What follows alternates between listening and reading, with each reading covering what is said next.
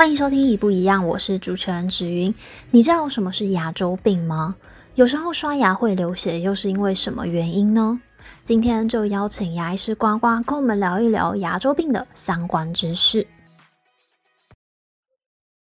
那就是想要问一下，就是牙周病的成因是什么？那它大概有哪些的症状？OK，好，牙周病的成因主要是因为口腔卫生不好，或者是清洁方式不正确。所以就会导致细菌还有食物的残渣堆积在牙齿的表面，那就会变成像是牙菌斑、牙结石等等的。那它慢慢就会往牙根表面，呃，累积嘛。那这些细菌就会产生一些毒素，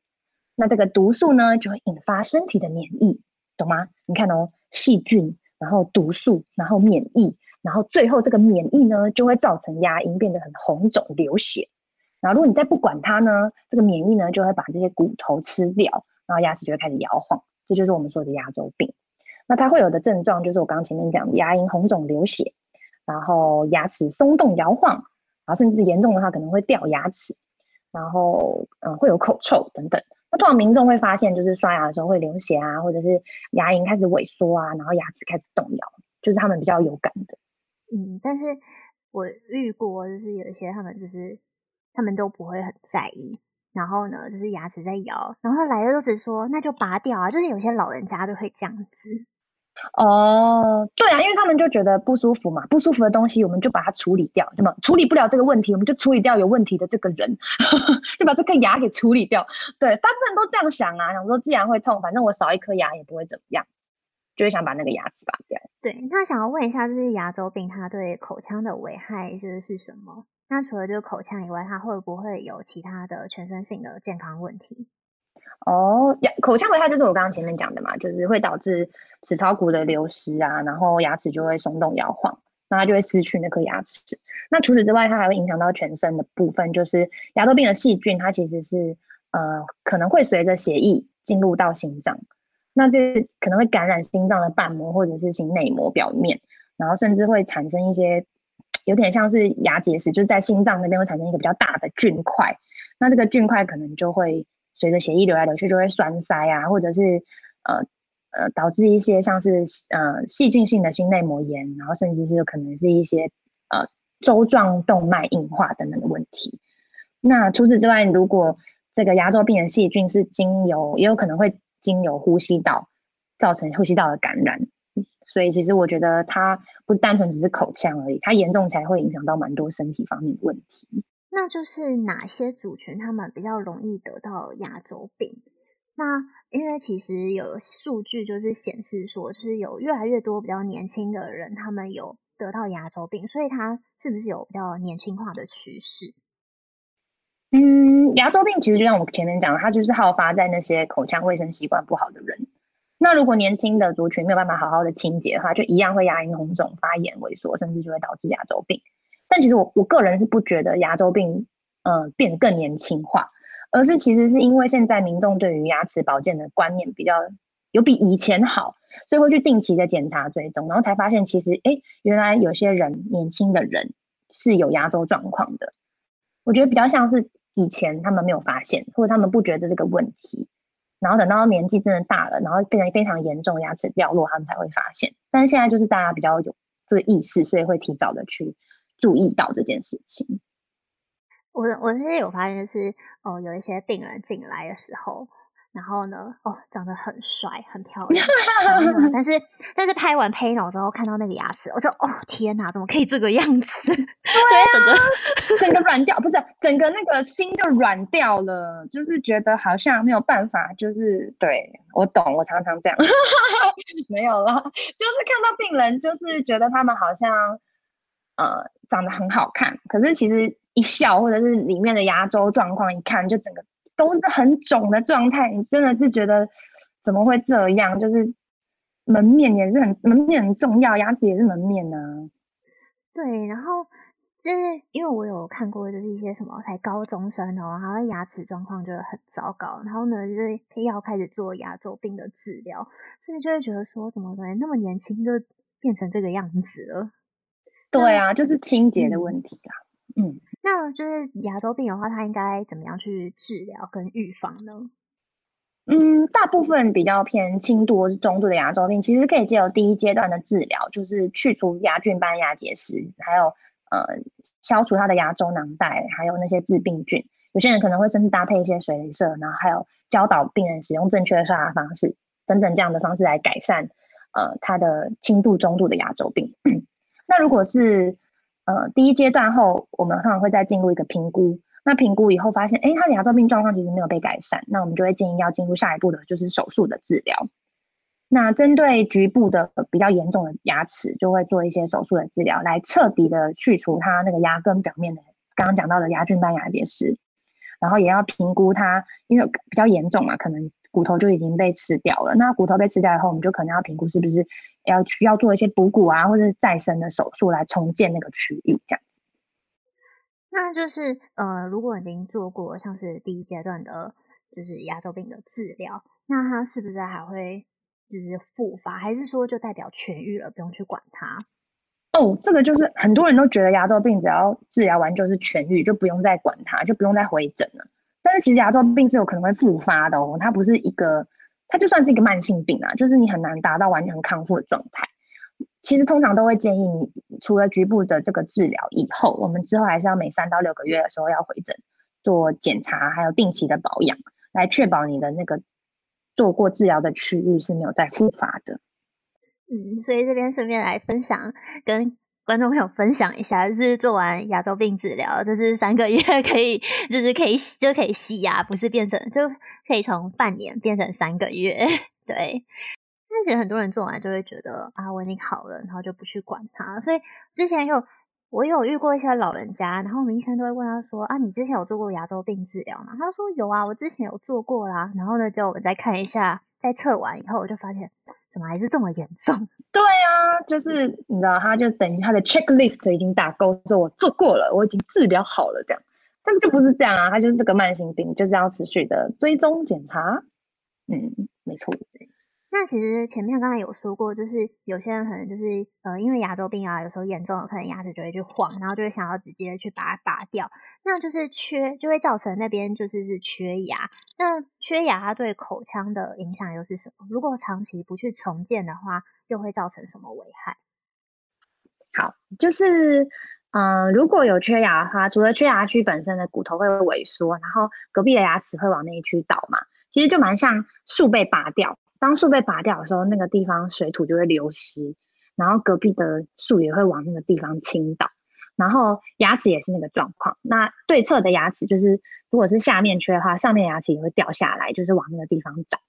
然后这样子的状况，因为牙齿就倒来倒去，东倒西歪，就会导致牙缝变得很大，然后就很容易卡食物。长期下来，那些还幸存的牙齿也会出现牙周病或者蛀牙的状况。嗯，那这些牙齿倾倒以后，也会干扰原本的咬合平面，甚至可能会导致一些颞顎关节的障碍。嗯，然后有些老人家甚至就是缺失的牙齿比较多的话，颜面的外观甚至可能会发生一些变化。比如说，像有些老年人的脸颊看起来就比较凹，甚至就会丧失一些咀嚼的功能，吃东西就会比较不方便，然后甚至影响到摄取的营养啊，肠胃就会比也比较不好，就有更多的问题。那就是如果有缺牙的话，就是应该要如何处理？那呃，有些可能就是比较呃缺没那么多的话，可能会选择假牙或者是植牙。那这两者的话，又应该怎么选择？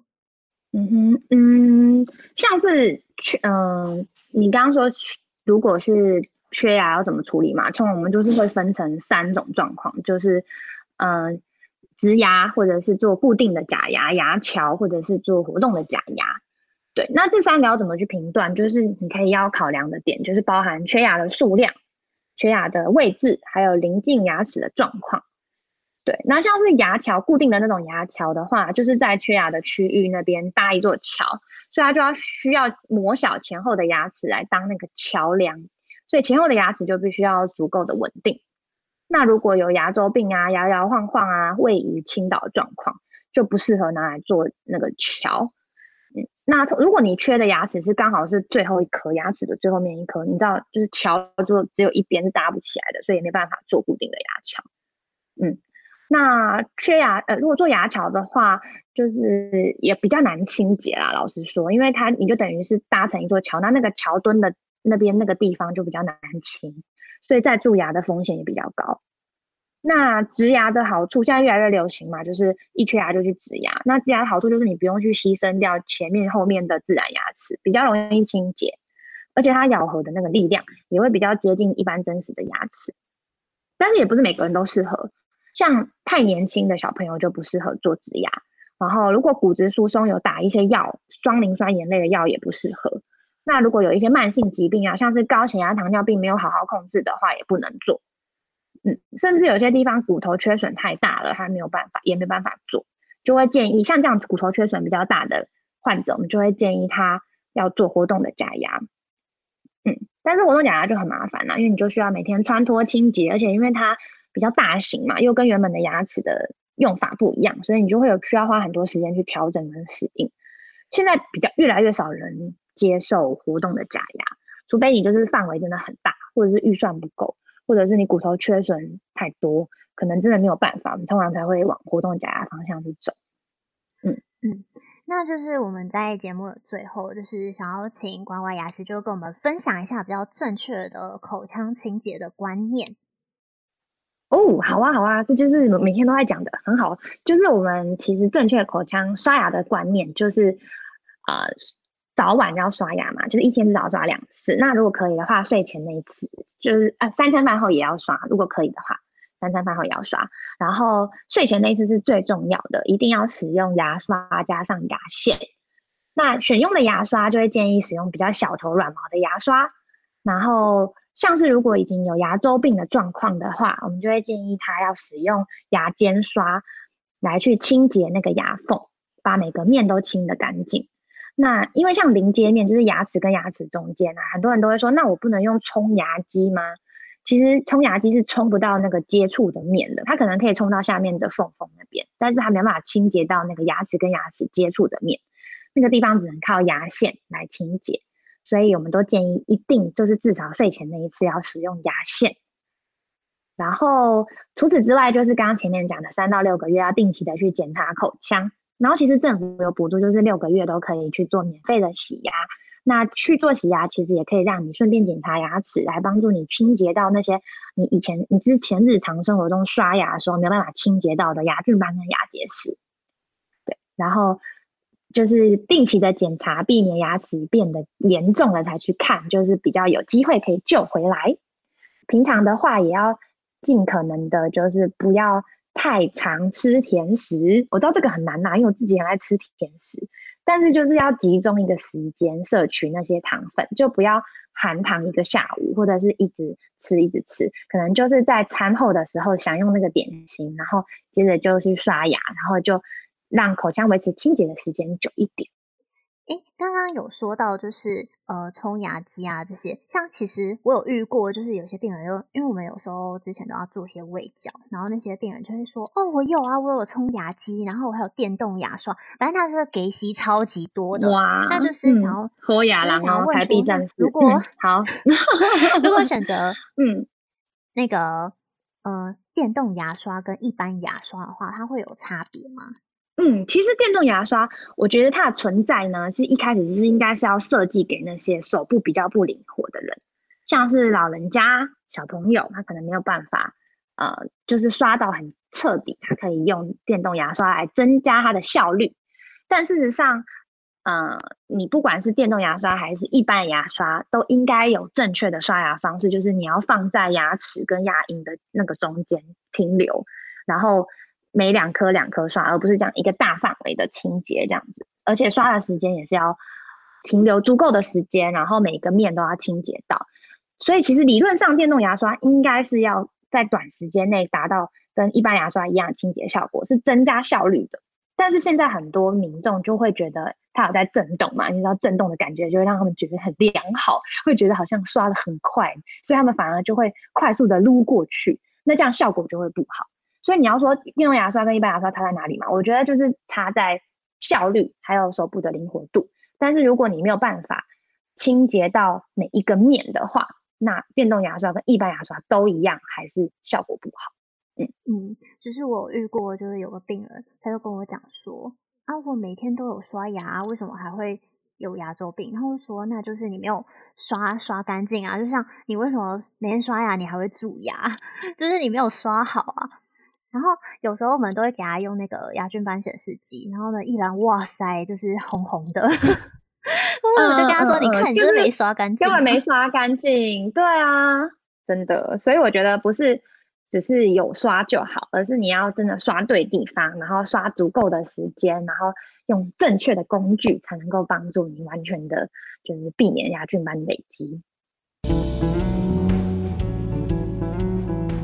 好，那这一次非常感谢呱呱能够跟我们讲解牙周病的相关知识，希望今天分享的内容能够帮助到听众朋友们更审视自己的牙齿问题。那如果今天听众朋友想要了解更多呱呱的生活分享，记得追踪呱呱的 IG。那今天的节目就到这里，我们下次见，拜拜。